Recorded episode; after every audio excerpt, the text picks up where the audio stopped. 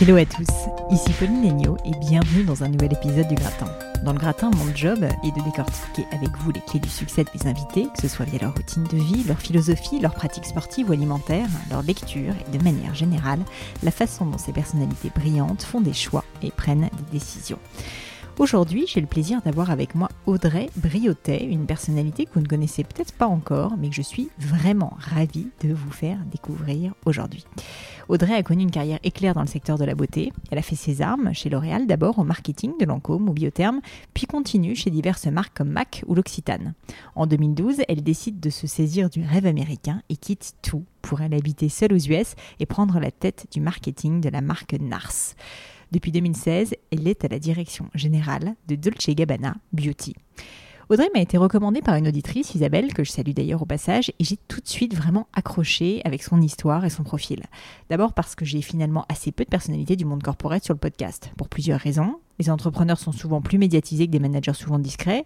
La politique d'un grand groupe aussi fait qu'il n'est pas toujours évident de faire prendre la parole à des dirigeants à forte responsabilité.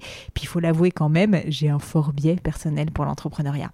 Mais malgré tout, je suis fascinée par des thématiques comme le leadership ou le management, autant de concepts qui sont tout autant présents dans le monde du salariat, surtout quand on a une carrière aussi brillante que celle d'Audrey, que dans la vie d'un entrepreneur. Au-delà de ses aspects très business, Audrey est une personnalité remarquable avec un parcours qui m'a beaucoup inspirée. Inspirée par les épreuves qu'elle a surmontées, en particulier un terrible cancer qui lui a fait prendre un recul immense sur sa vie et dont elle a accepté de nous parler avec une grande authenticité. Inspirée aussi par des choix parfois risqués dans une carrière qui aurait pu être toute tracée. Enfin, inspirée par sa vision d'un leadership empathique avec lequel elle a su construire l'équipe Dolce Gabbana. Loin d'une image de la femme d'affaires parfois caricaturale, Audrey nous montre qu'il est possible d'allier leadership et vulnérabilité. Mais je ne vous en dis pas plus et laisse place à ma conversation avec Audrey Briotet. Salut Audrey, bienvenue sur le podcast. Merci, bonjour à toi. Eh bien, merci euh, beaucoup d'avoir accepté l'invitation. Euh, la, personne qui nous a présenté m'a parlé de toi comme euh, d'une leader. Et en fait, elle m'a envoyé un mail pour tout te dire qui m'a beaucoup intriguée. C'est une auditrice et j'ai beaucoup, beaucoup de demandes d'auditrices. Je réponds malheureusement pas à beaucoup. et en tout cas, il y a peu de personnes que j'interviewe sur le podcast parce que finalement, j'ai quand même beaucoup de, de, demandes entrantes. Mais son message était tellement intrigant et inspirant que je me suis dit qu'il fallait absolument que je t'aie. Donc, je vais te le lire et je viens que tu me dises un petit peu ce que ça t'évoque. Donc elle me parlait de toi en me disant euh, Audrey, c'est une leader dans une industrie pour les femmes, mais encore dirigée majoritairement par des hommes. Elle est irrévérencieuse par sa franchise, sa joie de vivre. Elle a une vision du management axée sur l'empathie et l'inclusion, facile à dire pour beaucoup, mais pas si évident à mettre en place. Alors tu comprendras que j'avais très très envie de te rencontrer et de te poser mille questions pour préciser la phrase notamment, mais pas que. Et donc si on commence par le commencement, si ça te va, euh, je voulais tout de suite entrer dans le vif du sujet et te parler justement carrière, parce que j'ai beaucoup d'auditeurs aussi sur le podcast qui, au final, ne sont pas du tout des entrepreneurs. Et je pense qu'on peut avoir une vision entrepreneuriale et intrapreneuriale dans euh, des grandes entreprises. Et je pense que tu en as un très bon exemple. Donc, je voulais commencer par parler de ça. Voilà, longue introduction. Et du coup, en fait, si je commence par te poser une vraie question, c'est quelle est ta vision du leadership? Euh, Est-ce que tu as des grands principes? Ça veut dire quoi pour toi, au fond, être euh, un leader, peut-être un bon leader? Alors d'abord, je pense qu'il faut toujours rester fidèle à ses valeurs. Euh, on peut pas être un leader euh, en calquant en fait son leadership sur euh, des méthodes, quelqu'un. En fait, il faut aller vraiment puiser le leadership au fond de soi mm. et être extrêmement authentique. Et je pense que j'ai réalisé que c'était comme ça qu'on avait le plus d'impact. Mm. donc, c'est d'abord apprendre à se connaître. Je crois que ça c'est essentiel pour savoir finalement quand on est juste, quand la communication passe passe le mieux. je pense que c'est avoir du courage. Euh, je crois que c'est vraiment moi c'est mon c'est mon motto euh, le courage c'est-à-dire que euh, même si je sais que mes opinions vont déranger même si ça va un peu bousculer l'ordre établi bah, j'hésite pas en fait hein. et, et j'essaye du coup d'avoir ce côté toujours très positif euh, de vraiment euh, euh, transformer les échecs en opportunités, d'essayer d'aplanir les difficultés, d'essayer de, vraiment toujours voir loin, et de façon ambitieuse et positive et de rendre l'aventure ludique. Et, mmh. et je pense que c'est ce côté, je pense que c'est ce que la personne qui t'a envoyé le mail voulait dire par la joie de vivre en fait. C'est mmh. que voilà, je croque la vie, c'est qui je suis au quotidien et au final, du coup, c'est qui je suis en tant que leader. C'est-à-dire mmh. vraiment cet appétit de euh, découvrir de nouvelles choses, cette curiosité. Et je pense que c'est parce que je suis très fidèle à, ce que je suis euh, au quotidien que les gens me suivent. Ouais, si c'est pas indiscret, tu, tu, disais que tu l'as réalisé, tu as eu un déclic, il y a eu un moment dont tu pourrais me parler où tu t'es dit, en fait, peut-être que tu as fait des erreurs précédemment, parce que je trouve que quand on essaye d'être leader, souvent on essaye de plaquer un petit peu, tu vois, des exemples de personnalités inspirantes, et c'est bien souvent euh, la caricature de l'homme euh, très sûr de lui, un peu agressif, etc., ce qui n'est pas ton cas, visiblement. Et je me dis, comment est-ce que tu as eu cette intelligence euh, de savoir qu'il fallait que tu sois toi-même pour être un bon leader? Alors, d'abord, parce que j'ai jamais eu peur de demander du feedback. Donc ça, je pense que c'est euh, mm. clé. Euh, il faut avoir le, courage de se remettre en question et de demander du feedback, non seulement à ceux qui ont travaillé euh, avec, mais, mais aussi pour moi, mais aussi autour de moi, en fait. Et, vraiment le demander sincèrement. C'est-à-dire mm. que quand je sentais que les réponses étaient un peu plates, ou un peu politiquement correctes, je creusais, je creusais, je creusais, jusqu'à ce que vraiment je sache euh, ce qui euh, agace et ce qui, et ce qui au contraire, motive.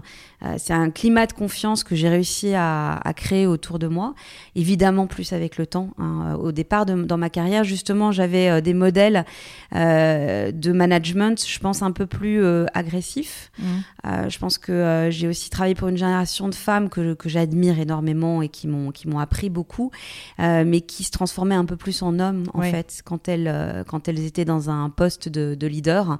Euh, donc il y avait une, force, mais presque un peu, un peu violente en fait. Euh, euh, et, et, je pense que ça, c'est ces premières années-là qui, au final, m'ont imposé un peu ce mode de leadership assez tôt, je me suis rendu compte que ça me transformait en une personne qui ne me ressemblait pas. Mm. Euh, c'est pour ça que je parle de valeur. Je pense que c'est toujours très important d'être centré, de euh, revenir à qui on est euh, et de se dire, au final, le plus important, c'est quand je rentre ce soir, je vais me regarder dans la glace. et, et ben si, si j'aime ce que je vois et si je suis droite dans mes bottes, même si j'ai fait des erreurs, c'est ce qu'il fallait faire en mm. fait. Euh, et, euh, et c'est vrai qu'au bout de, de, de, mes premières années, il y a eu un moment où je me suis arrêtée, j'ai regardé derrière moi et je me suis dit j'ai pas envie de continuer comme ça. Mm. il y avait quand même beaucoup d'agressivité dans les rapports, dans, dans, dans, la façon dont on menait les réunions, dans, dans, finalement, et on se transforme. Hein, c'est vraiment il y a une porosité. Bah, Donc on, devient un peu cette mm. personne.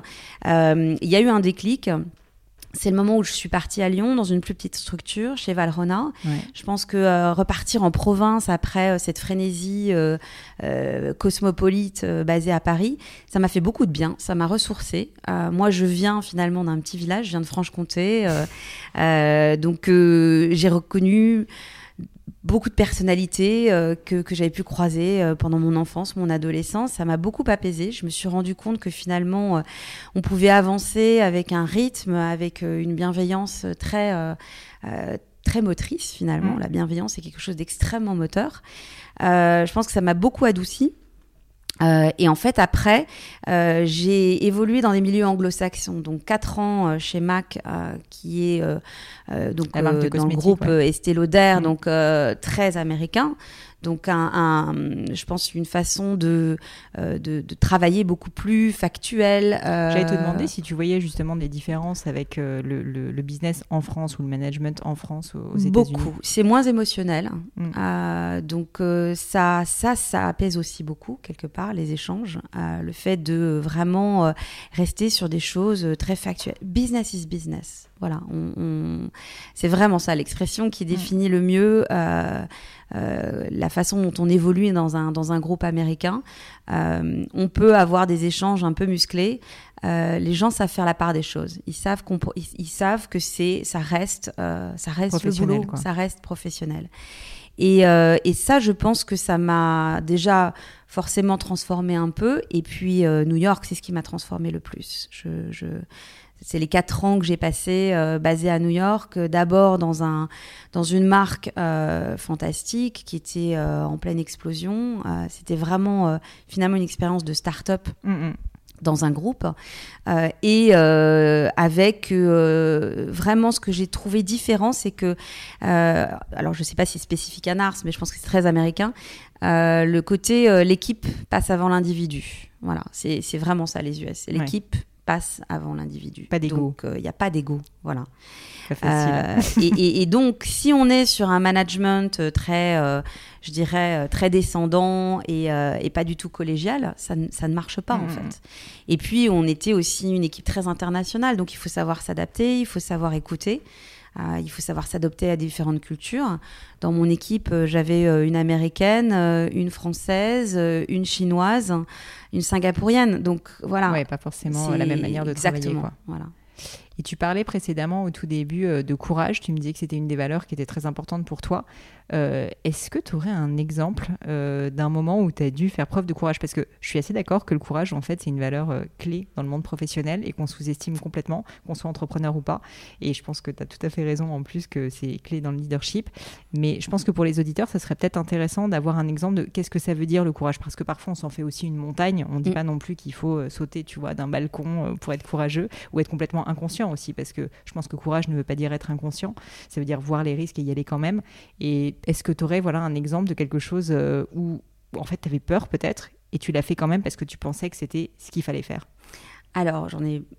bah, J'ai des exemples qui, euh, qui sont un peu des grands sauts dans le vide et j'ai des exemples plus, plus, je dirais, de, de, de courage plus au quotidien. Mm.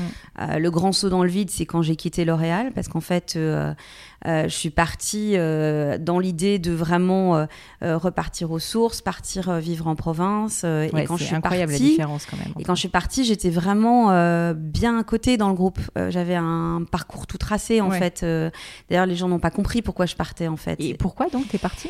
Euh, parce que je me suis vue, euh, j'avais 30 ans à l'époque et je me suis dit, à 40 ans, tu seras la même. Euh, quel est l'intérêt en fait? Et ça faisait. J'avais envie de vivre plusieurs vies dans une Mm. même vie, en fait, euh, je crois. Ça faisait 9 ans. Ça faisait Neuf 9 ans. ans. Donc je pense Ouais. que j'étais arrivée aussi au bout d'un cycle. Euh, et j'ai eu envie de me confronter à d'autres choses, hein, euh, tout en sachant très bien que je pourrais revenir un jour dans le groupe L'Oréal si j'en avais envie. Et je l'ai presque fait à plusieurs moments dans ma carrière. J'ai été ressollicitée plusieurs fois, donc euh, euh, c'était pas un saut dans le vide non plus complètement démesuré. Mais c'est vrai que j'avais cette volonté d'entreprendre. À l'époque, je me suis même dit, quand je suis partie, que j'allais euh, me lancer complètement dans l'entrepreneuriat. J'ai pris six mois pour réfléchir. Je me suis dit, c'est trop tôt. Euh, et j'ai besoin d'être dans une structure, même si elle est plus petite. Euh, et et- et c'est là que j'ai compris, d'ailleurs, via Valrona et aujourd'hui euh, chez Dolce Gabbana, c'est exactement la même chose, qu'on pouvait avoir des aventures entrepreneuriales, intrapreneuriales euh, au sein d'un grand groupe et que ça me correspondait très bien. Donc ça, c'est, là, je dirais, le premier vrai euh, leap of faith. Mhm. Euh, euh, le, le- le deuxième, c'est quand j'ai décidé de partir à New York. Je suis partie seule, sans mon compagnon. Et en, voilà, en, en éclaireur. hein, et lui m'a dit Pars, je te rejoins, je fais mon possible pour te rejoindre le plus vite possible, mais tu en as toujours rêvé, pars. Et là, je vous avoue que quand je suis arrivée à JFK avec mes valises, Ouais. Tu devais pas euh, emmener là, je me suis dit, mais là, c'est pas possible, qu'est-ce que je fais? Je suis et ma, et, ma, et ma mère m'avait appelé la veille en me disant, ma chérie, j'aimerais vraiment pas être à ta place. Elle avait tellement raison. Et, euh, et franchement, là, euh, pendant les six premiers mois, plein de fois, je me suis dit, je reviens, je reviens. euh, euh, je, je repars, je repars, je reprends mes valises. Parce que euh, seul, tu connais personne. ah, je seule connaissais personne, c'était un choc culturel. euh, je suis arrivée euh, en plein ouragan Sandy. Enfin, voilà, je me suis dit, mais, mais qu'est-ce que je fabrique là en fait? Donc ça, c'est, je dirais, c'est la deuxième fois où vraiment je me suis un peu fait peur. Et puis l'aventure Dolce Gabbana, je me suis fait peur plein de fois en fait. Déjà, quand on m'a offert cette opportunité qui était incroyable, en toute femme, comme toute femme qui se respecte, le même, euh, le, le même euh, réflexe ridicule. hein, Je suis pas à la hauteur. Ouais. Donc voilà, ça. J'essaie de le hauteur, combattre. voilà. euh, Alors ça, c'est quelque chose. J'ai j'ai vraiment des discussions assez euh, régulières Bon, avec. ceci, il y a euh, des hommes qui vivent la même chose aussi. hein, c'est vrai, c'est euh, vrai. Et j'avais justement mon compagnon qui me disait, écoute, hein, si tu étais un homme, tu te poserais pas la question, donc euh, vas-y. et euh, donc il y a eu ça. Et puis, euh, et puis bah, toute cette aventure, c'était vraiment du test and learn tout le temps parce qu'en fait, on était la plus grosse marque de parfum qui euh, le groupe Shiseido IMIA basé à Paris à ce moment-là. Donc on, a, vraiment un peu révolutionné les process, la façon de faire. et là, le courage pour moi, il a été, il a été quotidien. Ça a été vraiment remettre en cause les choses, remettre en cause les systèmes, ne hmm. pas hésiter euh, à aller dire euh, à mon top management euh, que voilà la façon dont on avait structuré les choses ne marchait pas, qu'il fallait tout revoir. en fait, c'est ne pas hésiter à dire les choses toujours de façon constructive. Faut pas être dans la rébellion. Je pense que sinon on n'est pas on n'est pas écouté. Euh, mais au final, c'est euh, c'est une preuve de courage au quotidien. En fait, on se rend compte que euh, chaque jour, quand on veut faire avancer les choses, quand on a un projet entrepreneurial dans un grand groupe, c'est un combat quotidien en fait. Et, et, donc tous les jours, on a besoin de, de, de, faire preuve de courage. Donc ça passe par il y a vraiment des journées où je me dis, bon, pour, pour que vraiment j'amène le projet là où je pense qu'il peut aller, il faut que j'ai le courage de dire que je dois changer la structure, mm-hmm. je dois changer les ressources, ou je dois euh, euh, changer la structure de mon équipe. Euh, il y a des jours où je suis, je, suis fatiguée, j'ai pas envie de le dire. Ce serait plus simple d'arriver le matin et, de, juste faire, mes meetings et, puis voilà, et puis de pas me mettre dans, dans ces débats mm-hmm. et, et parce que ça fait plaisir à personne quand on veut bousculer un peu les choses. Et, et c'est ça en fait, le courage, c'est ces petits actes de courage au quotidien euh, qui demande beaucoup d'énergie. Bien sûr. Euh, et qu'est-ce qui te pousse à le faire? Alors, qu'est-ce qui me pousse à le faire? Je pense que euh, j'ai tout de suite eu une vision de là où je voulais amener la marque. J'ai eu un, un, rêve de ce que je pouvais en faire. Euh, poussé aussi parce que j'ai la chance là pour le coup de travailler avec euh, les designers et créateurs et fondateurs de la marque. Formidable. Donc ça c'est formidable. Être de personnages. Et c'est des, des, personnages incroyables euh, qui eux-mêmes se sont euh, se sont euh, créés tout seuls, mm. complètement tout seuls. Ils le disent. On avait une poignée de lira avec nous.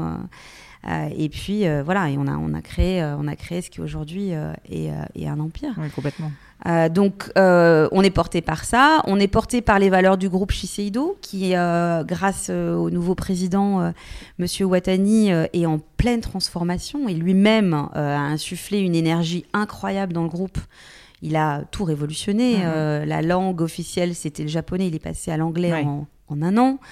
on a eu plein de rachats de marques, de, signatures de nouvelles licences. Et, et donc lui, c'est quelque part aussi un, giant euh, euh, intrapreneur en fait. complètement. Euh, et, euh, et, donc là, il y a cette énergie-là. Mm. Et puis il y a mon équipe parce que j'ai eu la chance de la composer en plus. Euh, ça, c'est une chance incroyable dans une carrière. Ça, vraiment, je le mesure. C'est que quand on a commencé, on était deux. Aujourd'hui, on est 70. Et en fait, c'est des gens que je suis allée chercher de mes voilà de mes aventures précédentes, précédentes ou que je ne connaissais pas, mais que j'ai découvert. Mais on s'est tous choisis. Euh, j'ai vraiment travaillé l'équipe en, en, synergie, en complémentarité. J'ai essayé d'avoir euh, la plus grande mixité possible, que ce soit au niveau euh, des parcours, mais aussi euh, hommes-femmes, vraiment d'avoir des Japonais, des Américains. Mmh. Et, et, en fait, ça crée une, une famille qui est aujourd'hui très soudée. et bah, chaque, dans les moments un peu difficiles, c'est vraiment c'est eux qui me donnent l'énergie. C'est clé. Bah, de toute façon, je, tous les entrepreneurs ou pas à qui je parle me disent toujours la même chose. Si t'as pas une équipe, des gens tout simplement avec qui t'aimes travailler, mais ta vie va être un enfer. Donc euh, la chance que tu as eu effectivement de la constituer, euh, c'est assez formidable. J'y reviendrai parce que quand même j'ai des questions du coup sur quand tu arrives dans un nouveau job et que tu n'as pas eu le choix de constituer l'équipe, comment ça se passe.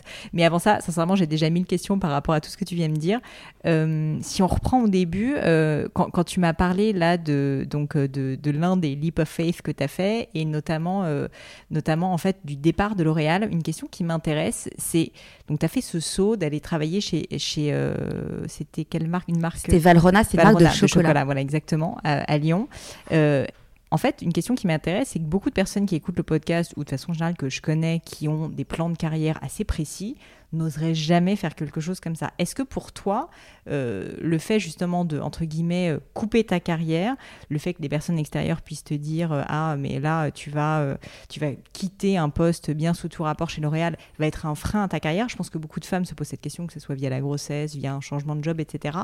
Qu'est-ce qui a fait que tu t'es dit Je vais y aller quand même, je ne peux pas rater cette opportunité, il faut que je tente ma chance à ce moment-là, alors que tu avais 30 ans et comme tu le dis, bon, bah finalement, toute prédestinée à y rester, quoi. Alors je pense que ça vient d'abord du fait que euh, je ne m'imaginais pas dans ce type de carrière-là à la base. Euh, tu en fait, faire euh, plus jeune? euh, j'ai fait beaucoup de danse. J'ai failli être danseuse professionnelle et donc tout, tout, pendant toutes mes études, je me suis dit je vais travailler dans le milieu culturel. J'ai fait mon mm. premier stage à l'Opéra de Lyon. Vraiment, je ne me voyais pas du tout euh, dans l'univers de la beauté. Mm. Euh, et je pense que euh, je, suis, je suis allée chez L'Oréal parce que justement, ils cherchaient des profils comme le mien. Et aussi parce qu'évidemment, en plus, c'était sur une marque magnifique, Lancôme. voilà, donc, mais je, je, savais en, en, y allant que je ne resterais pas nécessairement et, et que je me réorienterai à un moment ou à un autre en fait. Donc euh, je pense que déjà ça vient de là. D'accord. Euh, ensuite parce que euh, j'ai pas j'ai pas jamais eu l'envie de, de j'ai besoin de me sentir libre. Voilà, moi ça je pense que ça c'est mon moteur, c'est que j'ai vraiment besoin de savoir que je suis libre, que je peux arrêter, reprendre quand je veux.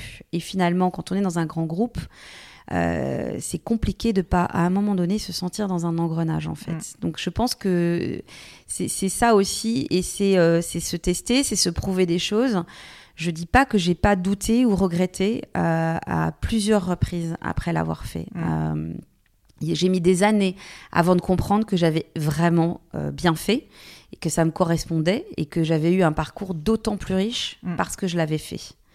Euh, mais je pense qu'il y a eu un gut feeling, vraiment. Je me suis dit, là, je suis prête, j'ai plus envie de continuer, je m'ennuie.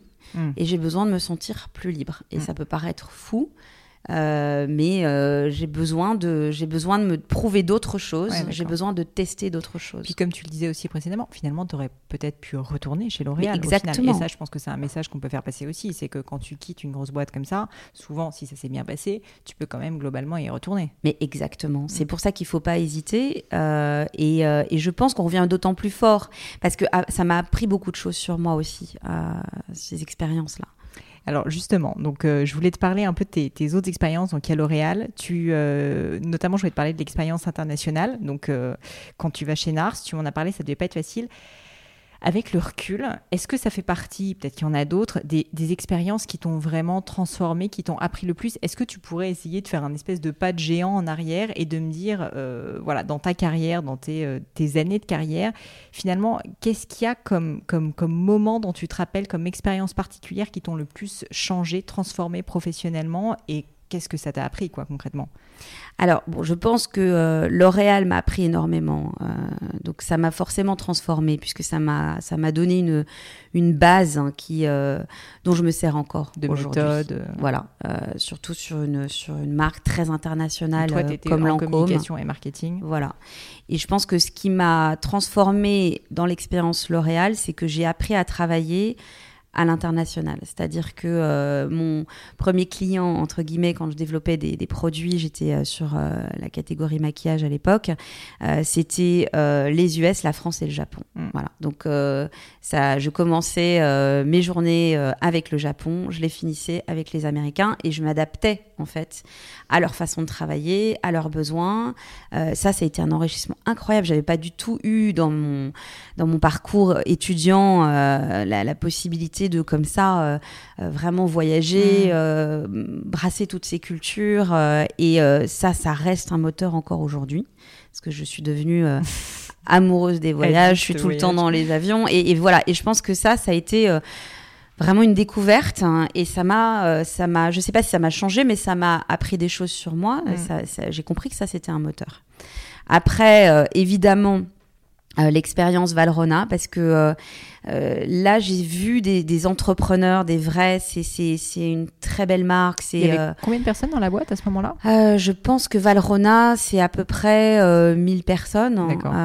et, et c'est vraiment une marque qui contrôle tout, du sourcing euh, jusqu'à la production, avec un contrôle du savoir-faire, avec un amour du produit.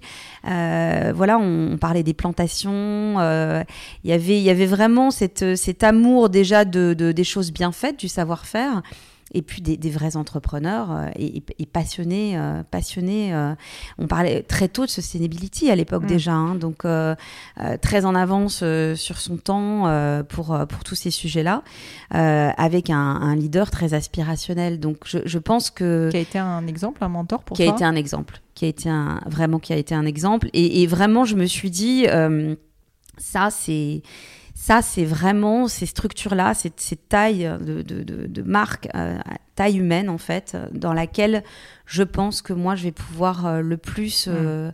avoir de valeur ajoutée et m'épanouir en fait. Tes actions. Exactement. Mm. Donc ça, j'ai compris. Voilà. là, par contre, je l'avais déjà un peu senti. Là, je l'ai vraiment compris. et, et, New York, évidemment. À New York, ça m'a complètement transformée. D'ailleurs, quand je suis revenue de New York, j'étais en choc culturel à Paris. Et, je, m'y attendais pas du tout. c'est souvent le cas. Mm. Alors on m'avait dit, tu verras, euh, le retour à Paris, ça va être euh, mm. compliqué. Je n'y croyais pas une seule seconde. Et oui, j'étais devenue euh, très américaine au final. donc New York m'a complètement transformée, mais même dans ma, ma façon de, de, de, vivre mon quotidien. En fait, à New York, les appartements sont très petits, par exemple. Donc, on... les dîners se font à l'extérieur. Ouais, c'est vrai avec beaucoup de musique. Euh, et voilà, avec beaucoup de musique, exactement. Euh, donc euh, bah, aujourd'hui, plus spontanément, voilà, je vais, je vais sortir. Mm. C'est voilà, c'est ce genre d'habitude de, vie que finalement, j'ai jamais réussi vraiment. je suis devenue hybride, je pense. Mm. Au niveau du management, justement, alors je vais avoir plein de questions sur ce sujet parce que moi, il m'intéresse beaucoup personnellement. Je trouve que c'est pas facile. Et souvent, quand on est entrepreneur, en plus comme moi, on n'est pas bon manager. Euh, en tout cas, il y en a, mais je trouve que le, le, rôle du leader et du manager, c'est une vraie question. C'est pas toujours euh, compatible. Et euh, une de voilà, une de mes questions pour toi, c'est notamment donc par rapport à la, citation qu'on a commencé par aborder. donc, on parlait d'empathie et d'inclusion dans ton management. Est-ce que tu pourrais me donner aussi des exemples précis de ce que ça signifie pour toi et euh, au niveau du management, parce que maintenant tu as une équipe, comme tu disais, de 70 personnes. J'imagine que tu n'as pas un râteau de 70 personnes et que tu, tu voilà, as des euh, N-1 qui, euh, et etc., qui, qui gèrent aussi en direct toutes ces personnes. Mais ça m'intéresse vraiment énormément. Bon, j'ai plein de questions, mais déjà de savoir quelle a été la culture de management que tu as instaurée, puisque c'est toi qui diriges dans cette entreprise, et ce, ce, niveau donc empathique et, et inclusif qu'est-ce que ça signifie concrètement pour toi?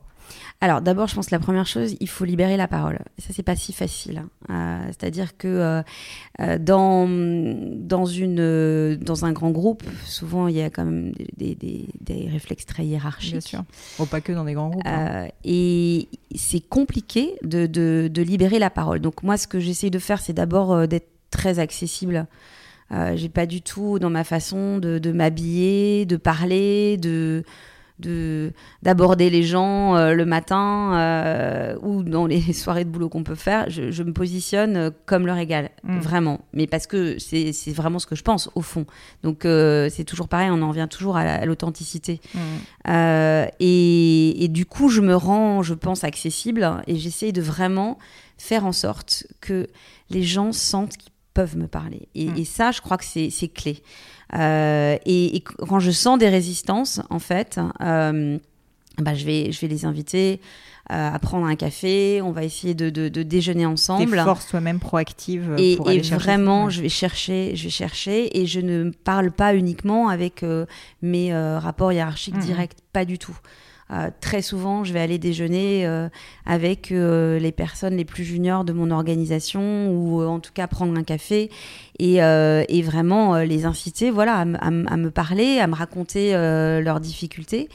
je pense que c'est facile à dire, mais c'est pas si facile à faire. Mm.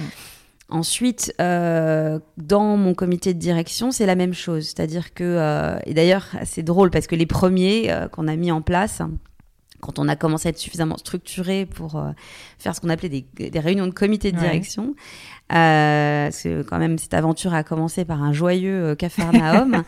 euh, bah, au départ, je, je, faisais les, je leur demandais déjà de, de faire les sujets. Euh, et bon, déjà, il y avait peu de gens qui répondaient et qui m'envoyaient les sujets. Euh, ensuite, ça a commencé à venir. Euh, même quand c'est eux qui amenaient les sujets sur la table, euh, il y avait peu Personne qui parlaient. parlait en réunion, quoi. Euh, Aujourd'hui, j'arrive plus à, j'arrive plus à. c'est le problème à aller faire taire ou à passer d'un sujet à l'autre.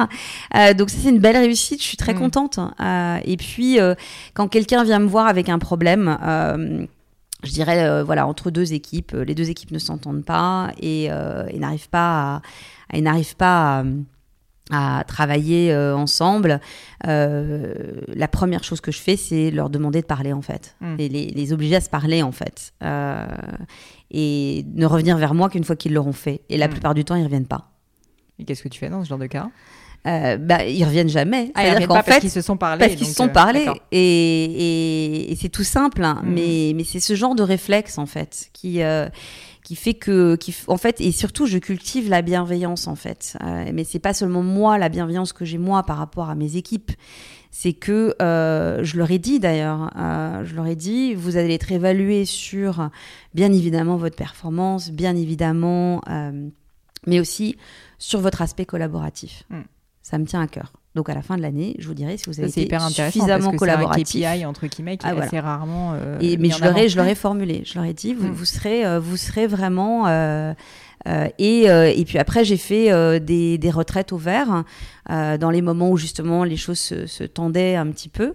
Et j'avais, de mon expérience de danse, de théâtre, je sais à quel point justement toutes les techniques d'improvisation peuvent aider à libérer les tensions, libérer les- la, la parole. Donc, euh, euh, je suis allée voir. euh, euh, une équipe euh, de, de, de- d'acteurs de, théâtre d'improvisation que je, que je connais, qui, qui ont fait toute la première journée avec nous. C'était extrêmement surprenant pour mon équipe. Moi, c'était une surprise pour eux. Moi, je savais à quoi je m'attendais. En plus, je l'avais déjà fait. Euh, mais en fait, on fait des exercices euh, euh, bah, tous ensemble. Justement, je leur avais donné comme objectif euh, de vraiment renforcer les synergies, euh, la bienveillance et la confiance entre les différents Ouais. membres de mon équipe.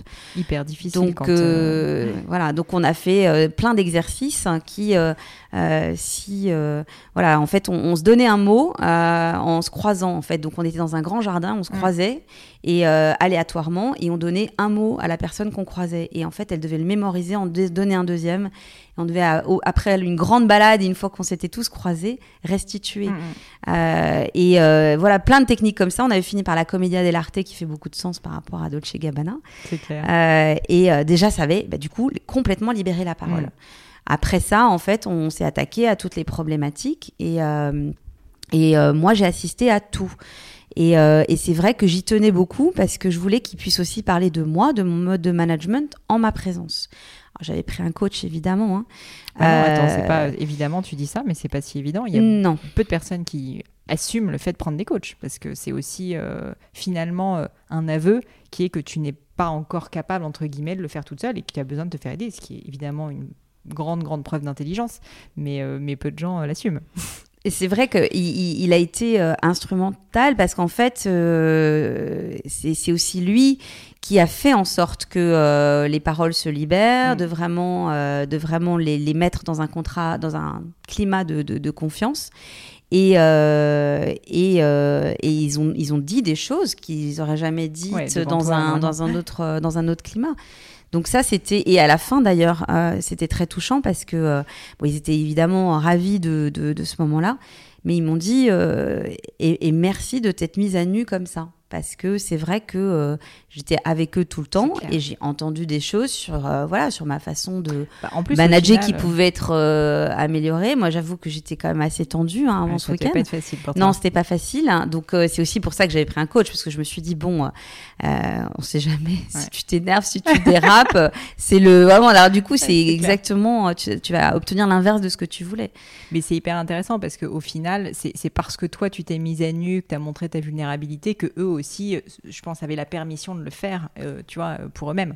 Parce que c'est sûr que c'est un petit peu délicat quand tu es manager ou CEO de boîte, etc., ou dirigeant en tout cas, et que tu demandes aux uns et aux autres de donner leur confiance, de se montrer vulnérable et de communiquer. Mais si toi-même tu le fais pas, enfin l'exemplarité, on y revient souvent dans ce podcast en tout cas, je pense que c'est assez clé et c'est un bel exemple en tout cas qu'on peut le faire aussi dans un grand groupe entre guillemets. Donc je trouve ça assez inspirant.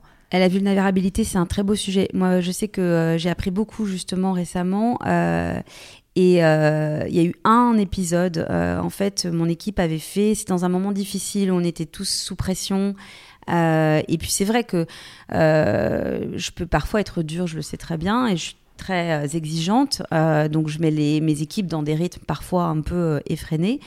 Et bon, je sais dire merci, ça c'est des choses que j'ai apprises. En plus, aux États-Unis, on, on, nous apprend très bien à le faire. C'est les moments où on, se, on, célèbre les succès, les moments où on dit mm. merci. Euh, ça, c'est vraiment euh, quelque chose que j'ai que j'ai récupéré de cette expérience new-yorkaise. Ce que je ne savais pas, c'est que les moments où on se montre vulnérable touchent les équipes aussi. Et en fait, ils ont fait une présentation incroyable. Euh, C'était il y a un an. Euh, et puis j'ai du coup j'ai fait une conclusion euh, bah, que j'ai un peu improvisée puisque forcément il fallait que ce soit une restitution de ces deux jours.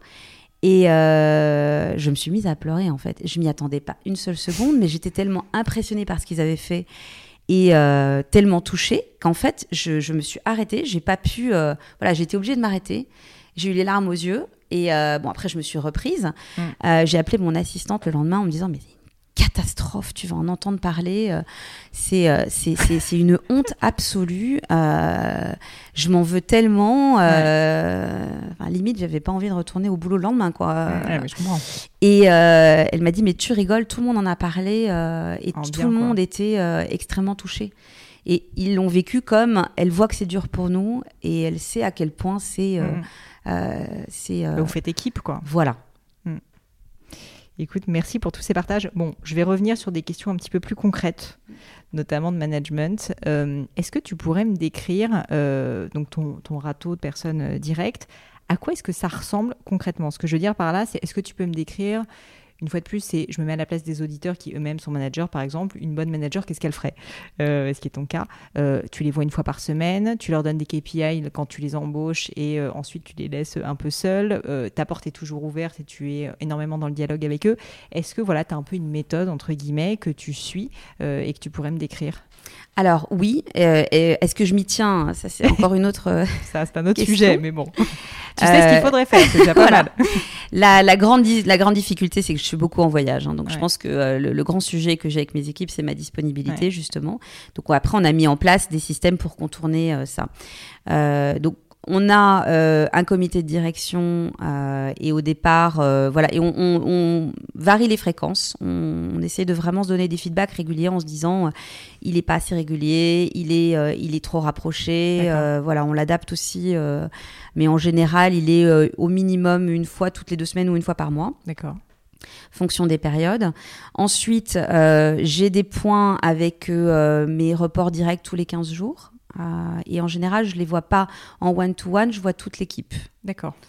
Euh, et euh, après, je me rends compte que finalement, on se parle tous les jours. Donc, euh, c'est pas nécessairement la porte ouverte parce que je suis très mobile, je suis beaucoup en déplacement dans les avions. Mais par contre, on a des groupes WhatsApp. Voilà. Et en fait, au final, je me suis rendu compte que c'était la meilleure façon de m'avoir. C'est, je leur dis toujours, c'est WhatsApp. Vous me WhatsAppez, je vous rappelle tout de suite. Et, euh, et au final, euh, bah, on, on, fait ça. Et euh, quand on est notamment en déplacement tous ensemble, on se crée un groupe WhatsApp de l'équipe qui est en déplacement. Donc, j'ai plein de groupes WhatsApp. Dolce Gabbana au Vietnam, Dolce Gabbana au Japon, voilà. Et on s'envoie plein de photos, du coup, voilà. Et je d'ailleurs, je les relis avec plaisir. C'est souvent très drôle hein, de les relire deux ans après. où es-tu? Je suis là. Est-ce que la salle est installée? Voilà. Euh, concrètement, euh, les objectifs que tu fixes à tes collaborateurs, peut-être si on revient au début de l'aventure Dolce Gabbana, c'est intéressant parce qu'en fait, si je comprends bien, tu l'as quand même euh, créé un peu from scratch oui. au départ. Qu'est-ce que tu as fait au début quand tu as débarqué? Parce que c'était la première fois en plus que tu avais une aventure comme ça, assez intrapreneuriale, où en gros on te donnait les clés, on te disait euh, merci ma, jolie, mais tu te débrouilles quoi. Qu'est-ce que tu as fait? Alors d'abord je me suis fait aider, je pense qu'en fait faut, je crois que c'est aussi un secret, bah, c'est que voilà, c'est pas la peine de se dire euh, on arrive comme ça, euh, on fait tout. Faut avoir l'humilité de se dire là j'ai besoin de me faire aider. Donc moi j'avais pas d'équipe, on était deux. Par contre j'avais la chance quand j'ai commencé d'avoir du budget. Maintenant c'est l'inverse, j'ai des équipes un peu moins de budget. Euh, et donc j'avais euh, à ce moment-là, on avait la chance quand on a fait euh, toute la transition entre Procter et Gamble et, et Shiseido, j'avais la chance d'avoir des équipes de McKinsey en fait autour de autour de nous qui étaient qui travaillaient en fait pour le groupe Shiseido à ce moment-là pour aider la transition. Et en fait, bah, j'ai décidé de de, de, de, créer une équipe, de demander un, un stream de plus. Mhm. et donc j'ai une équipe euh, chez McKinsey qui a travaillé pour moi pendant, euh, pendant l'été.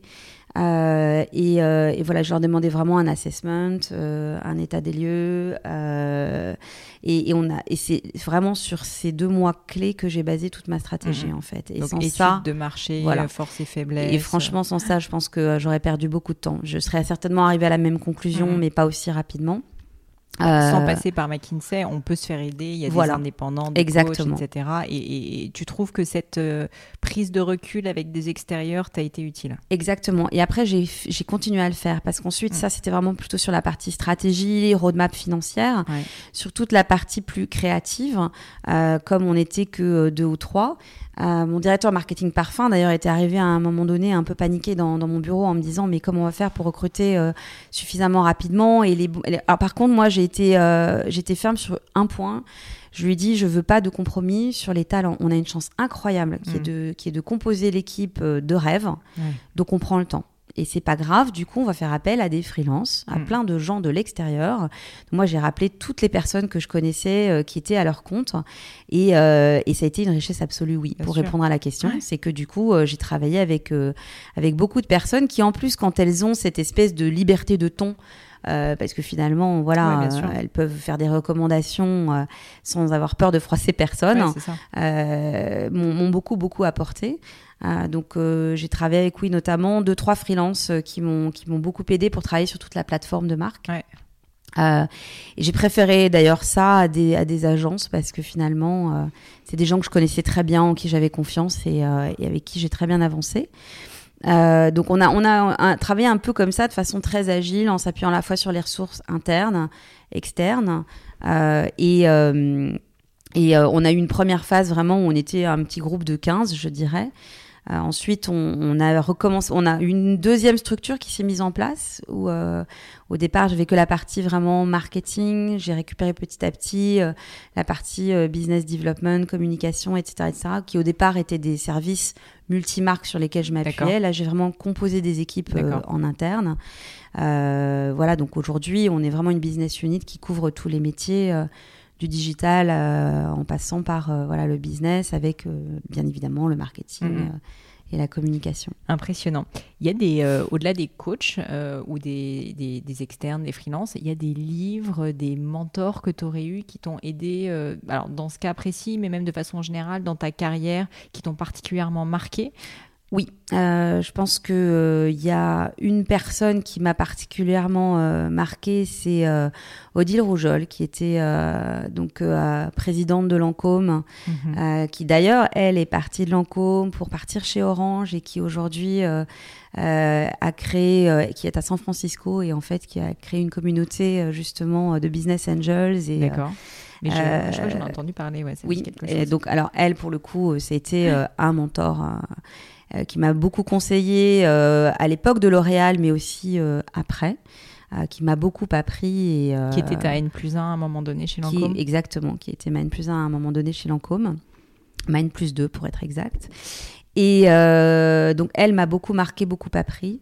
Euh, ensuite, euh, il y a eu Louis de Sazar, hein, qui était euh, le patron en fait de Nars aux US. Euh, parce que c'est euh, un visionnaire. C'est un lui pour le coup, c'est vraiment euh, un entrepreneur dans tout, voilà, dans tout, dans, toute sa splendeur. Dans toute sa splendeur. il, il, a créé des cultures d'entreprises, de marques from scratch en fait. donc forcément, lui m'a beaucoup, beaucoup. Mhm marqué. C'est aussi bah, grâce à lui que j'ai vécu l'aventure Dolce Gabbana. Mm. Donc je l'ai dit aussi le, patron de Valrona pour ses qualités d'entrepreneur aussi. Et euh, j'ai la chance d'avoir à mes côtés euh, mon compagnon qui, euh, voilà, bah, qui est non, non seulement un soutien, mais qui n'hésite pas à me rentrer dedans, qui n'hésite pas à me challenger, qui n'hésite pas à me pousser, qui n'hésite pas à me dire quand il pense que justement je suis à côté. et, et ça, c'est une grande chance. Et puis j'ai ma meilleure amie qui euh, euh, qui est chez euh, qui est chez L'Oréal, Garance Delay, qui, qui, a une carrière fantastique, qui aujourd'hui est directrice générale de Valentino Beauté. toutes les deux, on a commencé ensemble chez L'Oréal et on échange beaucoup.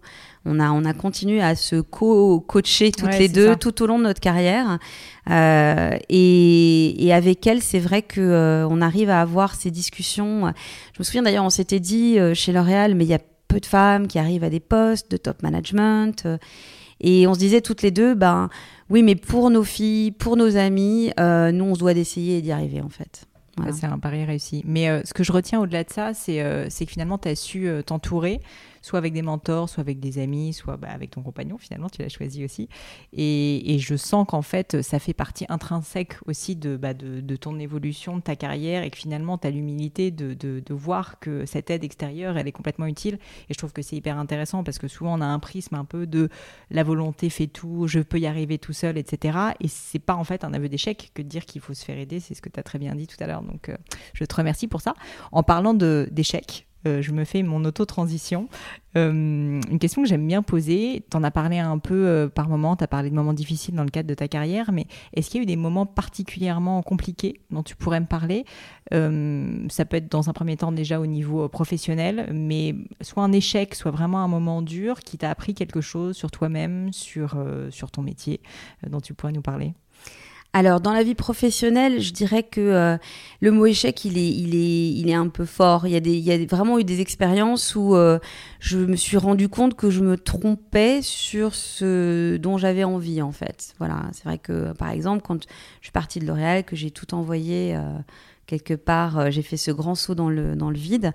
je me suis dit que finalement, l'industrie de la beauté, j'en avais un peu assez, que j'étais prête à, à à créer ma boîte, que mhm. je voulais revenir. Euh, je crois qu'il y avait aussi cette, euh, cette quête de, de, de, sens. J'avais mhm. envie de, voilà, de vraiment euh, me lancer dans des choses qui finalement soit étaient liées à l'art ou à l'humanitaire, mais qui voilà, qui apportaient plus de sens. et en fait, je me suis complètement trompée parce que d'abord, je me suis rendu compte que la beauté apporte beaucoup. Bien sûr. Et je vais, je, ça c'est la parfaite transition d'ailleurs pour la, la, ce que je vais dire ensuite.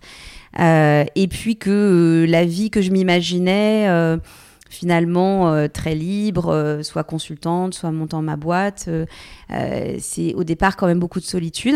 Et que et que moi j'ai besoin d'être entourée. Voilà. Donc ça, c'est pas que c'était un échec, c'est que je, ça m'a appris. C'est une prise de conscience plutôt. Voilà, ça m'a appris que ce dont j'avais envie à ce moment-là, c'était c'était pas moi. Mais ça m'a surprise d'ailleurs, parce que mmh. euh, euh, finalement, on se connaît pas toujours aussi bien qu'on le croit.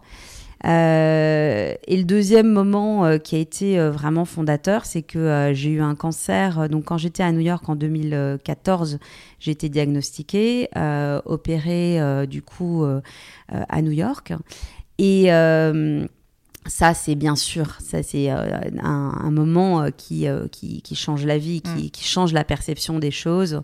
Euh, qui, est, euh, bah, qui est extrêmement euh, fondateur de qui je suis aujourd'hui.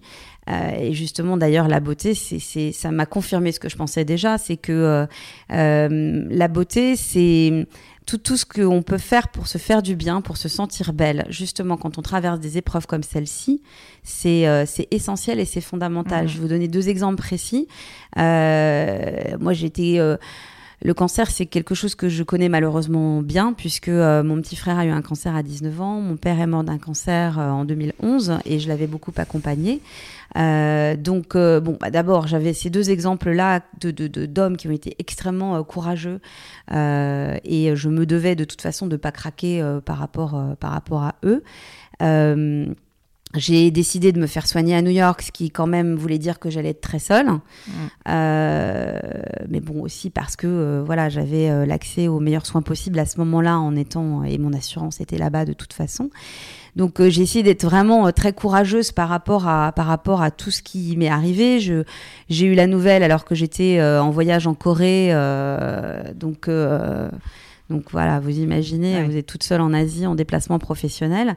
Euh, donc ça a été des moments effectivement extrêmement durs. Et pourtant, je, vraiment, je me suis surprise. Et je crois que c'est vrai pour tous ceux qui ont traversé ces épreuves-là. On n'a on a, aucun, on n'imagine pas la force en fait qu'on a. Euh, je crois que personne ne sait à quel point il est, euh, il est fort. C'est vrai que quand tu me le dis comme ça, moi j'aurais l'impression que je serais complètement dévastée, que je pourrais plus rien faire. et, et j'ai l'impression que tu t'es battue ah oui, oui, euh, tout de suite en plus, tout de suite. J'ai eu, la nouvelle, il était minuit, j'étais dans ma chambre d'hôtel en Corée. Je crois que le, seul moment un peu où j'ai craqué, c'est que j'ai pris un vase dans la chambre, je l'ai cassé contre le mur parce que c'est presque de la colère plus qui, euh, qui est ressorti.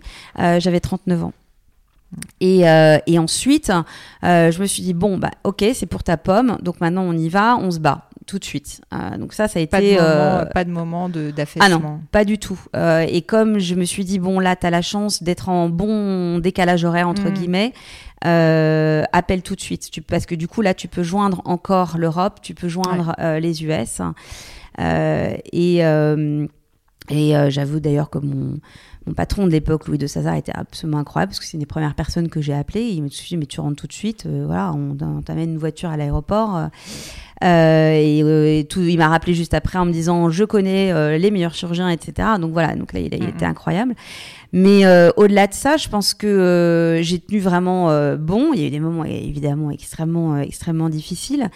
Mais les moments où j'ai craqué, c'est quand je suis allée chez mon coiffeur favori, David Mallette, et que je lui ai dit Bon, si jamais j'ai une chimio, qu'est-ce qui se passe?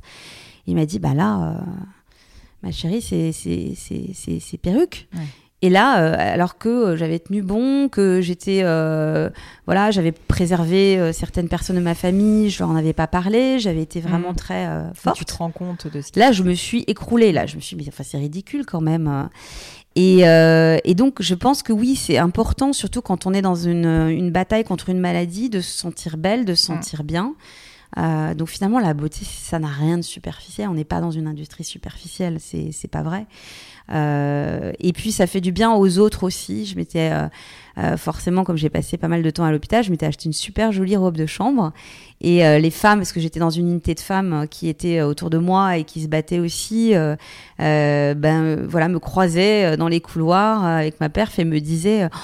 Quelle jolie robe de chambre. Et en fait, voilà, c'est tout bête. C'est en fait ne pas se laisser aller. Mais exactement. C'est ça aussi qui fait, euh, tu vois, que tu vas te battre. Souvent, mais exactement. On dit, quand tu souris, bah, en fait, ça rend plus heureux. C'est un peu exactement. Moi, j'avais débarqué. Exactement. J'avais débarqué à l'hôpital avec une trousse pleine de crème. De voilà. Euh, je me suis jamais autant maquillée qu'à cette époque-là. Donc, euh, je pense que c'est voilà, c'est au contraire, on est dans une très belle industrie. T'as arrêté de travailler à ce moment-là?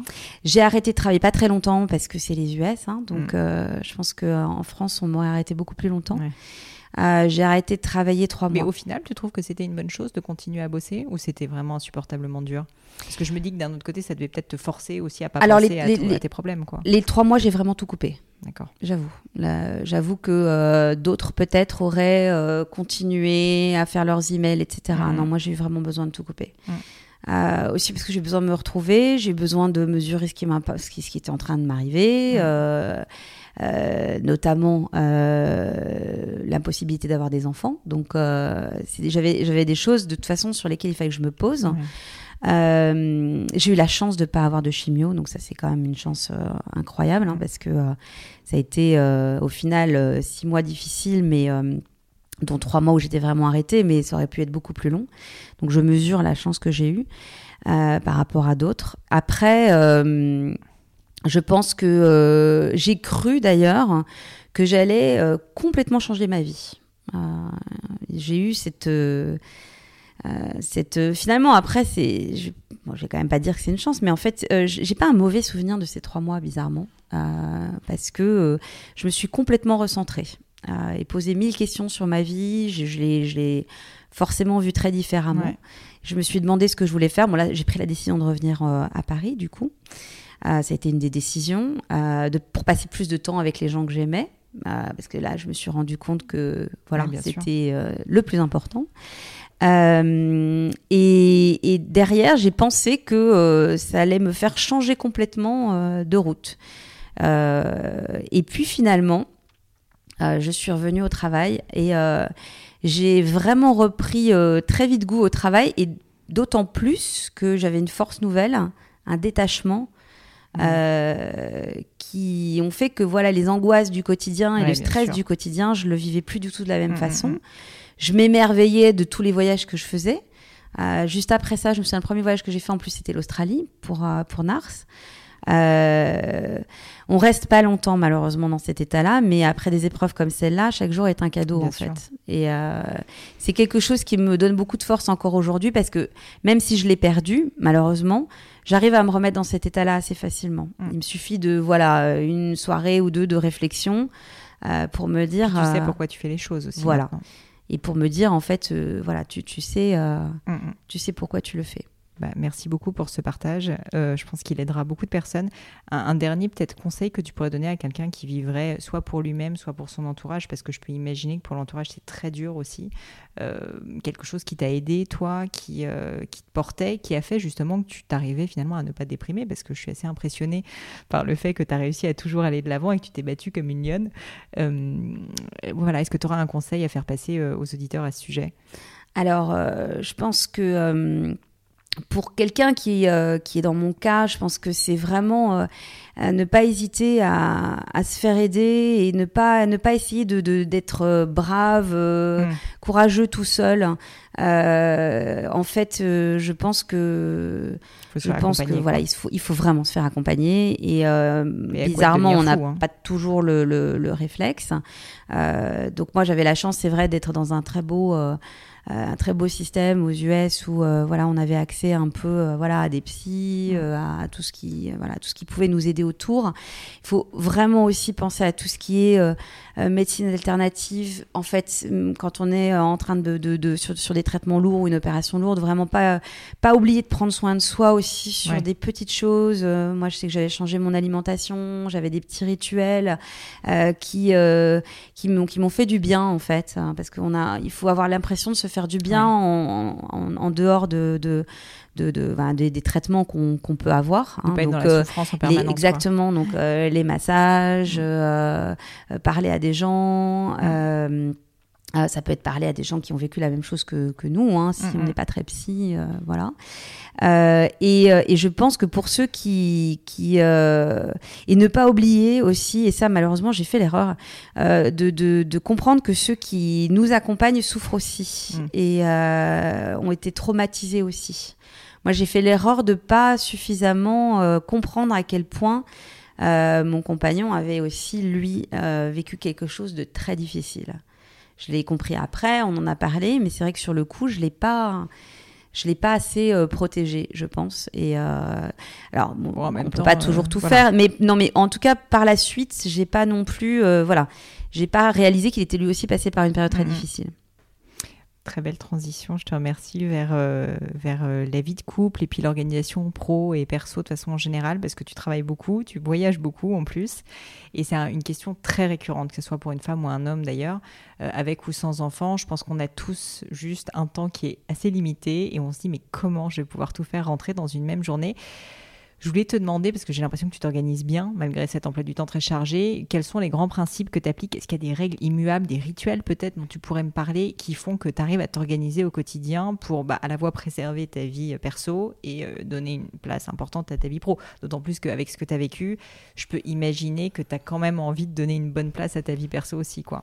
Alors, je pense que, euh, bon, faut, pour être très très honnête, au début, j'ai eu beaucoup de mal. Hein. C'est-à-dire que. Euh, mais ça fait plaisir que tu le dises parce que. Voilà, au les début. Euh, c'est magique, ça ah, marche non, pas du tout. Non, non. Au début, je pense que la première année et demie, j'ai l'impression que j'étais dans un dans une machine à laver et, et j'avais beaucoup de mal. Alors après, je pense que quand on euh, quand on a justement cette sensation-là, il faut pas hésiter à, à s'arrêter, euh, prendre trois jours. Voilà. Mm. Moi, c'est ce que je dis à toutes mes équipes d'ailleurs. Hein. Je leur dis, euh, euh attendez pas la fatigue, le burn-out. non, non. si vous sentez que vous êtes broyé, vous vous arrêtez. Donc euh, c'est deux jours, hein, voilà. Euh, Mm. Soit vous prenez deux jours pour bosser de la maison, soit vous prenez vraiment deux jours. Et ça, je l'ai fait très régulièrement. Euh, j'ai pas du tout de voilà, j'ai pas pas de problème à le dire. Je posais trois jours.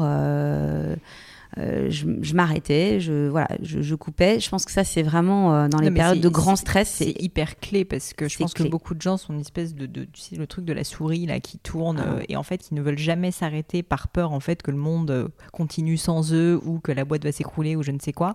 Mais en fait, deux jours, si jamais ça te permet de retrouver tes bases et de, de- de juste être à nouveau un petit peu plus sain, sans stress, etc. Enfin, c'est rien. Et je pense que c'est un ça excellent change conseil. rien. Ouais. Exactement. Et on se rend compte une fois qu'on l'a fait Mm. Que ça ne change rien. Donc la première fois, on se fait vraiment violence et on Ouais. n'est pas bien. Et la deuxième fois, voilà. Après, euh, c'est vrai que euh, je suis euh, assez fan du home office. Je pense que le faire très régulièrement, ça, ça aide beaucoup. D'accord. Donc, euh, travailler à la maison. Exactement. Euh, je crois aussi beaucoup au droit à la déconnexion digitale. Donc, une des meilleures initiatives que j'ai prises, c'est que l'année dernière, j'ai pris un téléphone perso. Euh, donc, je, le week-end, euh, bien évidemment, je consulte euh, mon téléphone pro, mais il n'est pas systématiquement avec moi. Mm. Euh, donc bon ça c'est pareil il faut se faire violence hein. Ouais. mais au final je me suis rendu compte que j'avais rien T'y raté bon, Ouais, mon assistante mon, est la seule à avoir mon téléphone perso donc en cas de gros problème, de toute façon, voilà. Mais, mais, mais honnêtement, j'ai jamais rien raté de, de, de, de- de crucial euh, Mhm. à cause de ça. Euh, et à côté de ça, je pense qu'il faut s'imposer aussi euh, euh, des rituels. c'est bête, mais voilà, avec mon amoureux, on a un date. Euh, toutes les semaines, Voilà, c'est notre date. date. voilà. trop bien. Euh, donc euh, il peut être, voilà, on s'adapte, on a un agenda qui est Oui. mouvant. Alors c'était hier soir, hein, voilà, on est dans un petit resto italien. mais C'est génial. Mais voilà, c'est voilà, il faut s'organiser parce qu'en fait sinon on se laisse vite Bah, exactement, tu te laisses broyer. juste broyer et puis tu, tu as la roue qui tourne comme ça et puis tu finalement t'arrives jamais à décider de ce que tu vas faire. Donc je trouve que c'est c'est hyper inspirant. Merci. Je retiens l'idée du double téléphone. Je trouve ça pas mal du Je trouve ça pas mal du tout. Euh, Est-ce que tu peux me raconter à quoi ça, ça ressemble ta journée? Alors une journée, mettons euh, classique à Paris, Oui, plus quand je suis une pas en voyage. euh, voilà, en Ok. voyage. Alors, euh, je pense que d'ailleurs c'est là qu'il faut qu'on s'améliore un peu. C'est une journée qui est euh, truffée de meetings quand même. hein. Ça, on a, on a euh, la, le- maladie du meeting euh, aigu, mais on va essayer de s'améliorer là-dessus. C'est notre notre comité de direction et moi, c'est notre grand notre grande bataille. En fait, je vais souvent le matin. Euh, je, je commence la journée euh, dans la voiture, donc en fait, euh, j'appelle mon assistante. Voilà, tous les matins D'accord. tous les matins, c'est notre petit moment. euh, voilà. Tu fais un, un brief de briefing de la journée. on se, on se parle tous les matins et euh, avant de commencer la journée, on se cale sur l'agenda, sur ce que euh, parce qu'après je sais que j'aurai pas le temps de lui Mm. parler et donc on vraiment on c'est je crois qu'elle elle est essentielle euh, à, À mon travail, mon bien-être et, euh, et ça c'est c'est quelqu'un de en plus qui est plein de joie de vivre donc euh, voilà c'est mon rayon de soleil du matin et on, on- vraiment on, on organise tout Juste si Euh, c'est pas indiscret, c'est autour de quelle heure ça? Tu vas au boulot vers quelle heure? Euh, en général, ça va être 9h. D'accord. voilà. Classique. 9 complètement classique.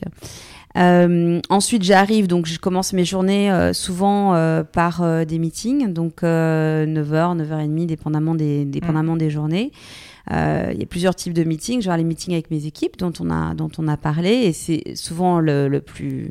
Dans mes journées, euh, voilà, je vais avoir euh, un meeting avec mon équipe marketing, suivi d'une équipe avec mon équipe communication. L'habitude que j'ai pas perdue de New York, c'est que je pose pas, je fais pas de pause pendant le déjeuner. D'accord.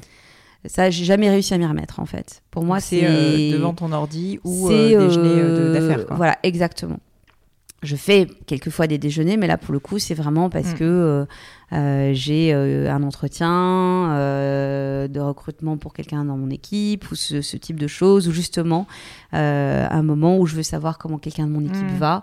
Euh, mais sinon, euh, sinon c'est c'est pas de pause déjeuner. Euh, ensuite, euh, euh, je vais enchaîner avec euh, pas assez, mais bon, j'ai quand même des moments euh, pour faire mes mails et, euh, et réfléchir et Donc travailler. un peu du deep work Voilà. euh, à ce moment-là. Mais ça, euh, finalement, dans la journée, j'ai très peu de temps pour ça. Mm. Ensuite, j'ai d'autres types de meetings, puisque je fais partie du comité de direction de Shiseido, donc on a Global. nos meetings, Mm. voilà, COMEX, pas mal de calls avec les équipes. Mm. Et puis, il y a une deuxième personne que j'ai de façon régulière tous les, tous les jours aussi, c'est la directrice de la licence Dolce Gabbana qui est à Milan. Euh, voilà, où on se parle euh, des urgences euh, toute, la, toute la journée. On a pas mal de, pas mal de calls à l'international aussi, puisque le siège social de Shiseido est à Tokyo. Mm. Euh, un de euh, mon plus gros marché, c'est les, c'est les US. Donc, Ouais. euh, on a pas mal de. Voilà. Nos journées sont pas mal organisées aussi euh, en- autour des Bah, visios sûr, ouais. et, des, euh, et des calls qu'on peut avoir soit avec Milan, soit avec Tokyo, soit avec New York. Euh, en fin de journée, j'ai toujours quand même euh, au moins euh, une heure où je fais le tour du le tour de l'open space. Je vais voir un peu chacun pour savoir voilà comment il va. C'est un peu le moment justement où on discute tous et, euh, et on s'appelle de toute façon euh, tout au long de la journée. Comme je le disais, on a un peu notre notre hotline euh, Ouais. d'équipe.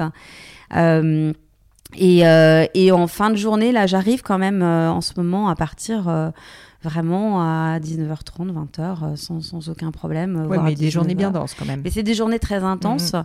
Euh, ce, qui, ce qui me donne du souffle et me permet vraiment de réfléchir, ces journées-là, c'est vraiment des journées, celles où je suis à Paris, où euh, voilà, je vais, je vais avoir fait pas mal de validations euh, de projets auprès Ouais. de mes équipes. Euh, on, va, on va avoir des, des, des groupes de travail, mais c'est jamais c'est dans ces moments-là que je vais avoir des idées. Donc en fait, moi, j'ai un rituel qui me vient de New York et que j'ai gardé. C'est quand je rentre, j'ai un sas de décompression et comme ça, ça me permet de pas amener le stress chez moi. Donc en fait, je me pose dans le café en bas de chez moi Génial. et euh, c'est tous les jours. D'ailleurs, du jours, coup, c'est devenu mes amis. Ils connaissent tout de mon boulot. C'est trop bien. Euh, donc voilà. Génial comme donc euh, soit, Et donc, voilà, petit, soit je prends un café, soit mais souvent je prends un mon petit verre de vin et mon cocktail. Soyons très honnêtes, Très. Euh, un verre de vin ou un cocktail, exactement. Là, je fais les mails que j'ai pas eu le temps de faire, hein, mais au calme, ailleurs, hein, dans un, enfin pas du tout au calme d'ailleurs, dans un grand brouhaha. Mais moi, j'adore ça. Et, et c'est là que me viennent toutes les idées en fait. Là et dans les avions. Génial, j'adore. J'adore, j'ai envie de le faire. je trouve ça trop bien. Euh, on va parler, si ça te va, de, pour terminer, de petites questions vraiment personnelles, euh, hygiène de vie. Oui. Euh, ta relation au sport, t'en fais, t'as pas le temps tu t'y intéresses? J'ai mon vraiment j'ai mon, mon rituel du samedi en fait. Je fais du Garuda. Euh, c'est donc c'est une c'est un dérivé du Pilate. Ah, avec des avec des machines en fait. Euh, donc j'ai fait beaucoup de pilates euh, aussi parce que pour Oui, ma danse, rééducation, mm. Bah, bah, pour la danse d'abord, et puis ensuite c'est comme ça que je me suis rééduquée après mon opération. Donc de toute façon je j'ai continué. Euh, et euh, donc ça c'est des cours particuliers que je fais avec ma coach. euh, qui euh, justement comme j'ai eu quand même une grosse opération je je fais pas de oui, cours n'importe collectifs non Mm. mais ça, alors ça c'est tous les samedis matins. Voilà. Et euh, je me fais masser juste après. Et c'est devenu deux amies en fait. hein. Donc euh, les deux, elles savent, euh, elles savent tout quand elles me voient arriver. Elles savent si j'ai eu une semaine difficile ou pas. Donc euh, bon, ça j'essaye tous les samedis matins. Mais si euh, si je si je voyage pas évidemment, Mhm. quand je voyage, elle elle me donne des exercices à faire euh, que je fais. Donc, quand même voilà. d'être rigoureuse et de Oui. faire tes exercices. Donc ça, bon, je dis une fois par semaine, c'est pas énorme, mais c'est quand ça même déjà un moment ça. décompression. euh. J'aimerais pouvoir faire plus, mais euh, quand j'étais à New York, j'arrivais à faire ça trois fois par semaine. Ah ouais. Euh, On peut dire que là-bas, il y a des salles de sport partout. voilà, c'est plus facile. aussi. donc, euh, exactement. Après, je fais quand même toujours euh, du piscine ou mes exercices justement quand je suis en, Ouais, en en voyage. Niveau alimentation, tu as des, un régime particulier, je veux dire, tu essaies de faire attention ou en fait euh, maintenant euh, tu, tu te lâches complètement Tu me parlais du fait que quand tu étais malade, justement, tu avais dû un peu changer ton alimentation. Est-ce que ça a changé ta vision de l'alimentation? Complètement, ça a complètement changé ma vision de l'alimentation. Euh, alors, j'ai réussi pendant longtemps à euh, vraiment suivre euh, tous les bons principes, c'est-à-dire euh, voilà commencer euh, euh, la journée, j'avais un NutriBlend euh, avec euh, le bon euh, jus euh, de légumes et, euh, et de fruits. Ça, Mhm. j'ai réussi à continuer Ça, avec un cool. peu de curcuma et tout ça. J'arrive, ça, ça j'arrive à le faire sans problème. Après, j'avoue que euh, j'ai quand même beaucoup de dîners, déjeuners professionnels, beaucoup de voyages, donc c'est compliqué euh, d'être très très très Bien rigoureux. Ouais. Et j'ai compris surtout qu'en fait, ça servait à rien de trop s'imposer ça en plus de tout le reste. Donc j'essaye de bien sûr faire attention. ce que j'essaye de faire maintenant quand je voyage, c'est de toujours goûter voilà, la cuisine, à la cuisine locale. Donc ça, j'essaie de le faire pour le coup. Et je trouve que alors, je vais beaucoup au Japon, donc j'adore hein, euh, la cuisine. Hein, en plus, c'est très ça. Chaque mm. fois que je reviens, de toute façon, j'ai l'impression d'avoir mangé euh, pendant des semaines et finalement j'ai maigri. euh, donc voilà, donc je pense qu'il faut juste euh, ne pas ne pas exagérer, mais pas non mm. plus trop se stresser dessus. Ça sert à rien, je pense. Euh, par contre, ce que je fais très régulièrement, c'est euh, des cures de jus de l'atelier Nubio que je trouve assez assez génial pour moi parce que justement euh, après un voyage ou euh, après euh, des semaines où j'ai eu plusieurs dîners professionnels, bah, je le fais vraiment, je le fais au moins une fois par mois.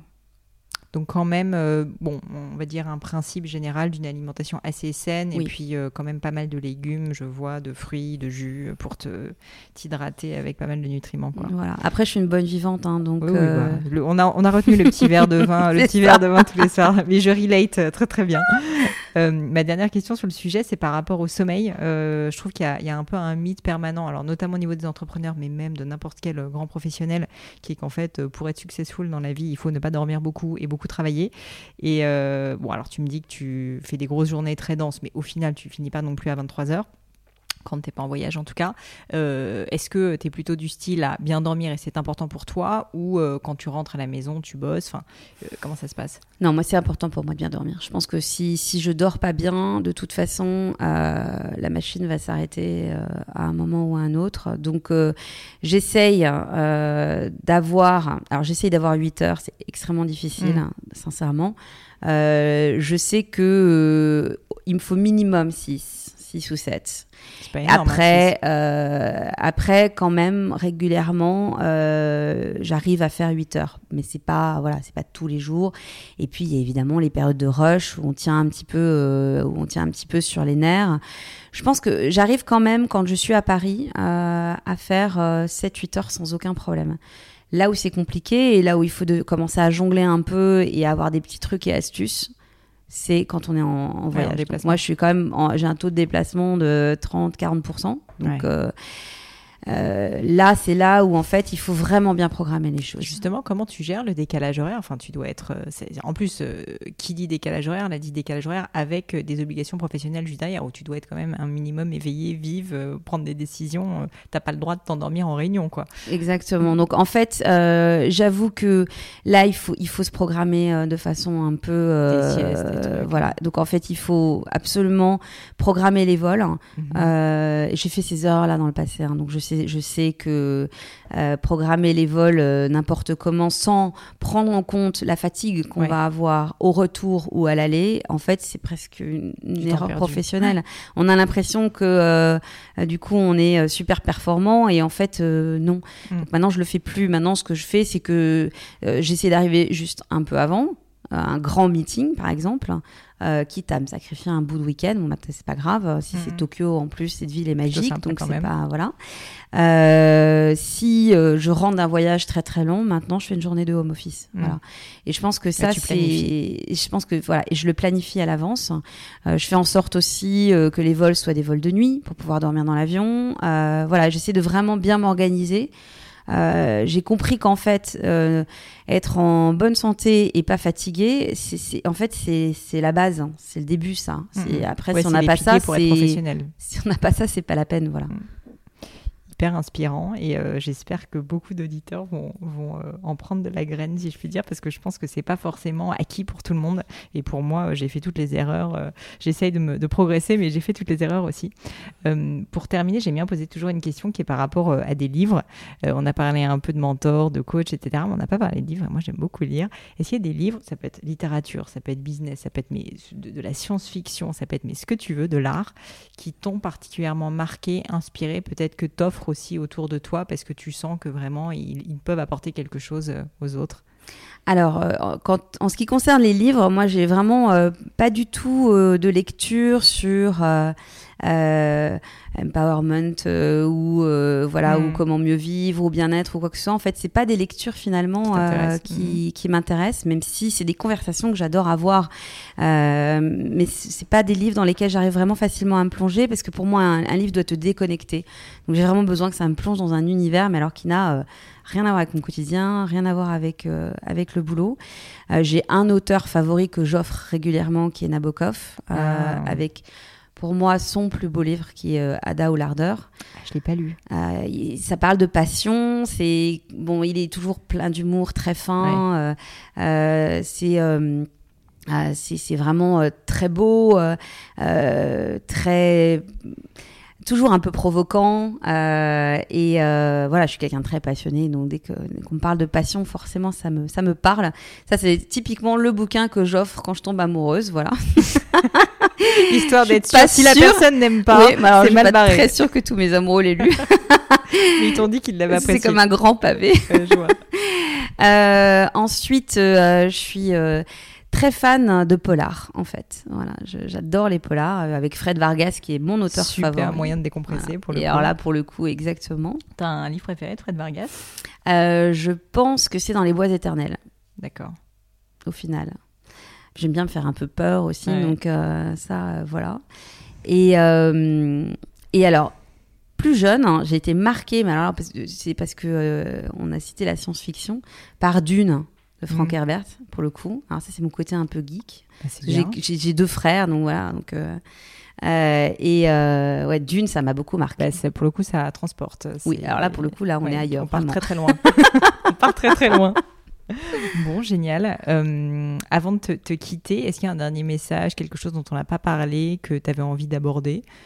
Euh, non, je pense que si, alors peut-être je ne l'ai pas suffisamment dit, mais c'est vrai que euh, euh, moi j'ai euh, une, une autre motivation transverse dans mon, dans mon métier qui est de, de vraiment euh, aider les femmes à, à oublier qu'elles sont femmes dans Mm. le boulot. Euh, et, euh, et je fais tout ce que je peux pour. euh, Mais à pour pas non plus voir comme des hommes, quoi. Et voilà. Et donc, Mm. et je fais tout ce que je peux pour vraiment euh, les aider à se, à se révéler. Et c'est pas nécessairement justement pour avoir une promotion ou, ou autre, mais en tout cas, c'est pour trouver euh, euh, l'équilibre euh, dont elles ont besoin. Donc, j'ai pas mal de femmes d'ailleurs qui arrivaient en entretien en me disant bon bah moi donc du coup j'ai des enfants et ça. J'ai dit mais c'est- not relevant comme disent les comme disent les Américains. On s'organisera, il y a aucun problème Mhm. en fait. Et et voilà, et j'ai eu beaucoup de femmes qui sont qui ont été en congé maternité pendant ces trois dernières années chez Dolce Gabbana, et en fait, on a toujours trouvé euh, ben, une façon de s'organiser. Euh, je les ai, euh, voilà, je les ai toujours accompagnées, et je pense que ça, et je pense qu'entre femmes particulièrement, il faut s'aider parce qu'en fait. Mm. euh,